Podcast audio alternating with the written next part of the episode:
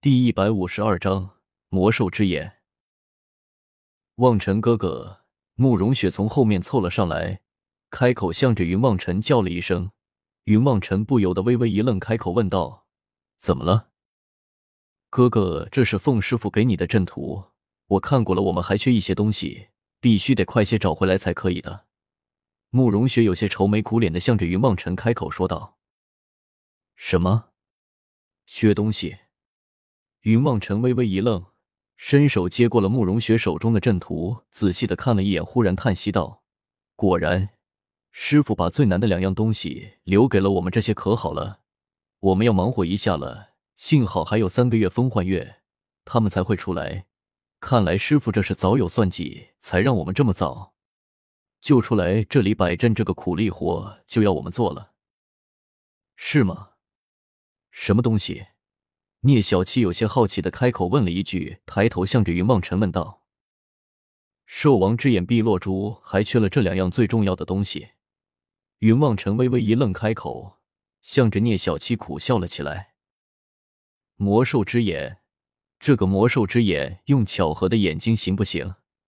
聂小七打量着云望尘，开口笑道：“他是除了古月等人流云宗唯一一个知道巧合的存在的人。”听说要魔兽之眼，顿时笑嘻嘻的向着云望尘开口说道。云望尘还没有开口，却听得巧合已经开口，怒声的叫道：“我是宠物，不是魔兽。要找魔兽，就去雷泽那里，才是正宗的魔兽。”雷泽还真够远的。云望尘有些郁闷的摇摇头，开口说道：“三师兄让二师兄带着各派弟子熟悉法阵，我们去雷泽寻找魔兽之眼吧。”嗯，也只能这样了。谁让我天生劳碌命呢？聂小七故作痛苦的摇摇头，向着云梦辰哭诉了一番，回去打风问，去照顾各派弟子了。交代完毕，云梦辰、聂小七、慕容雪三人驾了飞剑，向着雷泽的方向直冲而去。众人一路御剑而行，很快的就到达了雷泽的边缘。只听得里面怒吼连连，魔气喷涌，电闪雷鸣，却不见半点雨水。聂小七开口道：“想来那魔兽之眼就要着落在这里了，大家要小心戒备。”呵呵，我说呢，我和聂兄弟那是相当的有缘，在这里竟然还能相会。一个阴恻恻的声音传来，云望尘回头一看，却是一个黑衣女子站在自己的对面。云望尘往后一跳，道：“这位姐姐面生的近，那难道是三师嫂？”女子呸了一声道。小弟弟姐姐尚未婚配，你还是有机会的。聂小七苦笑道：“要是你三师嫂就这个样子，你杀了我算了。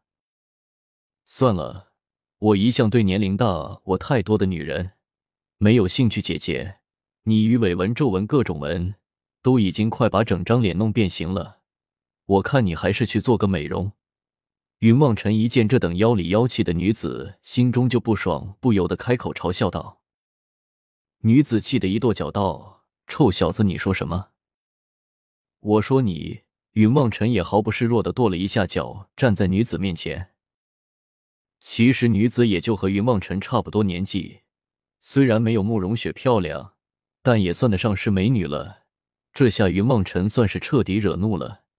女子两人犹若泼皮骂街一般的在路上大吵了起来。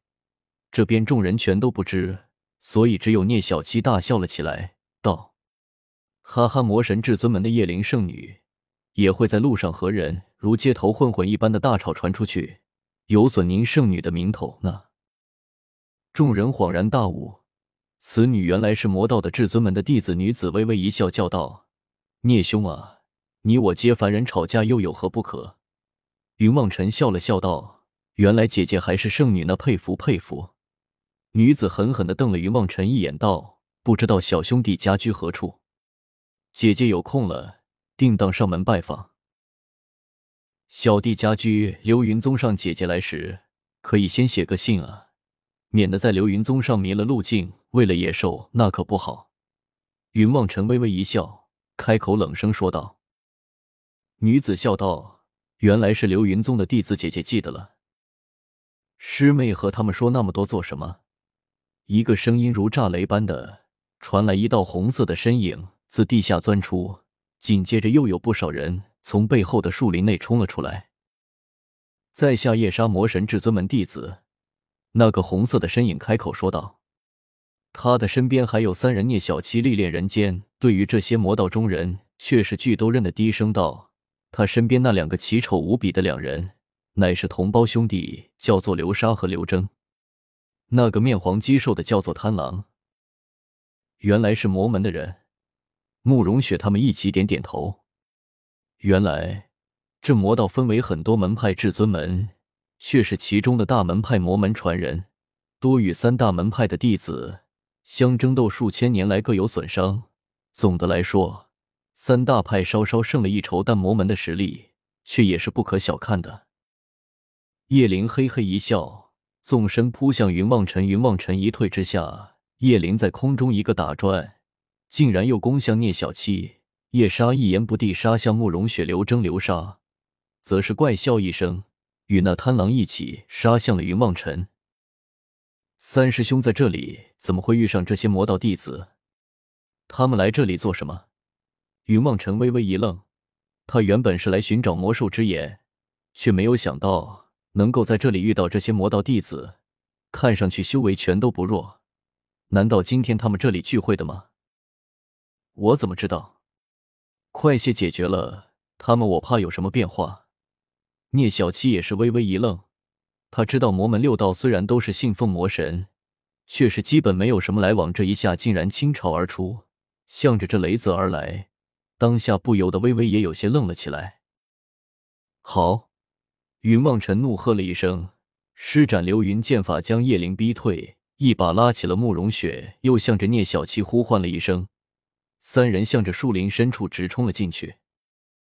叶灵微微一愣，起身就想要追上去，却被叶莎一把给拦了下来，向着众人喝道：“不要追了，雷泽之中地形复杂，我们进去了，只怕也追不上了。”那我们现在怎么办？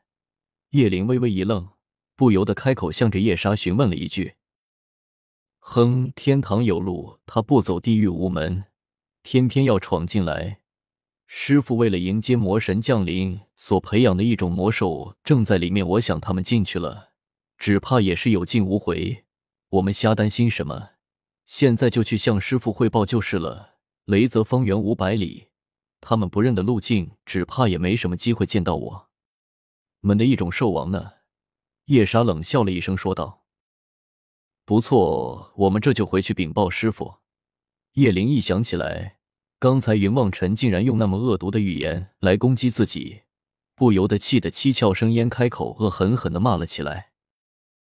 云望尘这个时候却没有这个荣幸听到叶灵咒骂自己了，他带着聂小七和慕容雪一口气冲进了雷泽之中。漫天的大雾，三人走了没有几步，竟然全然不辨方向，已经迷失了路径，不由得愁苦了起来。现在怎么办？我们好像迷路了。聂小七愁眉苦脸的向着云梦辰问了一句，一脸无奈的说道：“没事，我们顺着这条小溪走，看看能不能有什么收获。”云梦辰倒是放得开，向着两人开口笑了一下，当下向前走了出去。